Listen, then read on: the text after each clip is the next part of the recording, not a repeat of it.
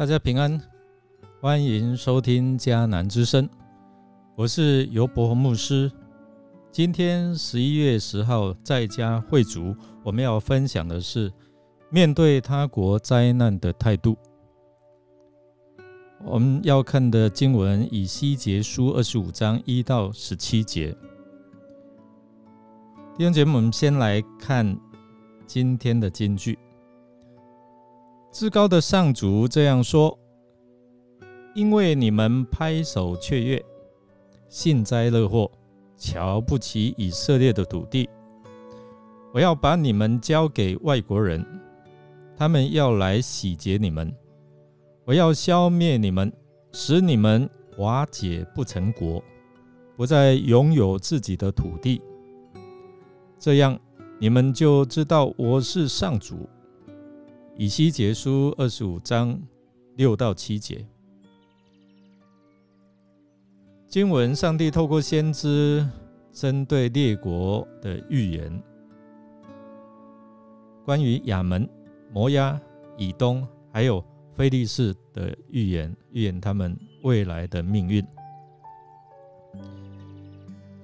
当人类面临新冠肺炎肆虐的危机。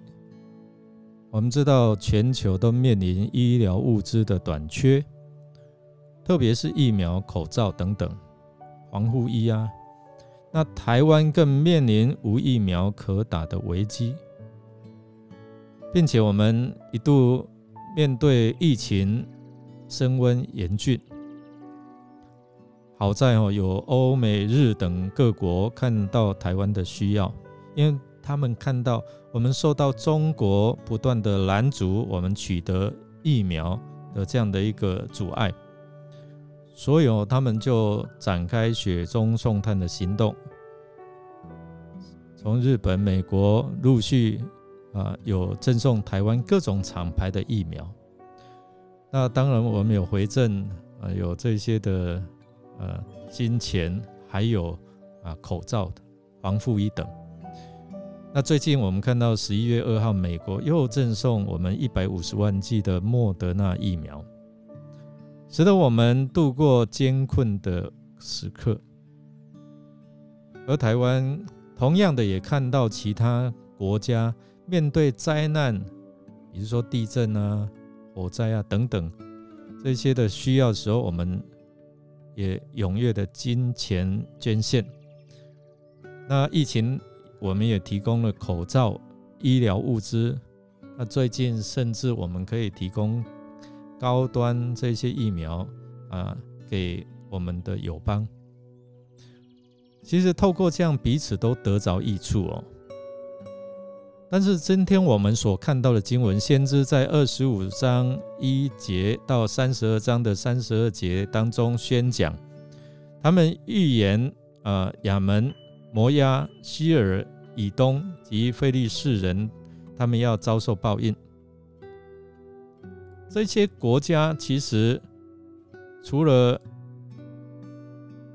非利士之外啊，那希尔之外，其实与以色列人都是有兄弟的关系。那他们理当应该善待上帝的百姓，因为兄弟嘛，要和好啊，要善彼此善待啊。但是哦，他们却恶待以色列人，所以上帝审判的时候就会临到他们的身上，主要是针对以色列周边的七个国家而发出的。他们看到上帝的子民受辱。内心哦沾沾自喜啊，幸灾乐祸了，好像我们台语说应该应该啊那样。然而先知就提醒他们哦，上帝掌管一切哦，他既会因其子民的过患，他们做错了，我惩罚他们；但是你们嘲笑他们，也会对列国的罪恶做出审判。此外，先知又提醒他们。不要以为犹大受巴比伦入侵，你们就可以从中得到好处和利益。你们不要这样想哦。先知在本章就责备亚门、摩押、以东、菲利士他们的罪行。先知也宣告啊，你们未来的下场是怎样？来，我们先来看亚门哦。亚门因为眼看以色列的窘境，沾沾自喜，甚至蔑视和嘲笑他们，所以在这边哦，上帝要把亚门的土地交给东方人做产业。那到时他们跟他们所嘲笑的对象啊，就啊。人牲畜都要被毁灭，就是他们的下场会跟以色列一样，面临被辱的窘境。那摩押他的问题，其实就在于他们以犹大家的遭遇来作为认知耶和华的基础哦。啊，耶和华上帝没有用了，他们不知道上帝是利用巴比伦来惩罚犹大。因此呢，以为犹大的惨况哦，反映了耶和华的能力与列国的假神偶像没有什么分别嘛。为了惩罚他们，上帝要摩押如亚门一样，在巴比伦面前不堪一击。过来，我们来看以东啊，以东除了有摩押的问题之外哦，希尔是。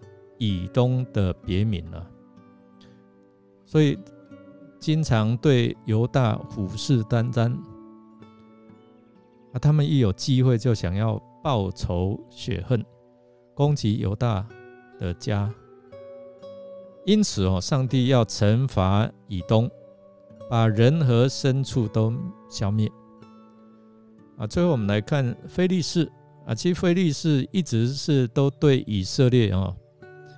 产生很大的威胁，特别是在士师时代和联合王国的初期，以色列国的第一个王扫罗王正是死在非利士人的手下，但这个一直威胁以色列的势力哦，最终最终哎敌不过耶和华上帝的大能，所以从主前的第二世纪就开始啊。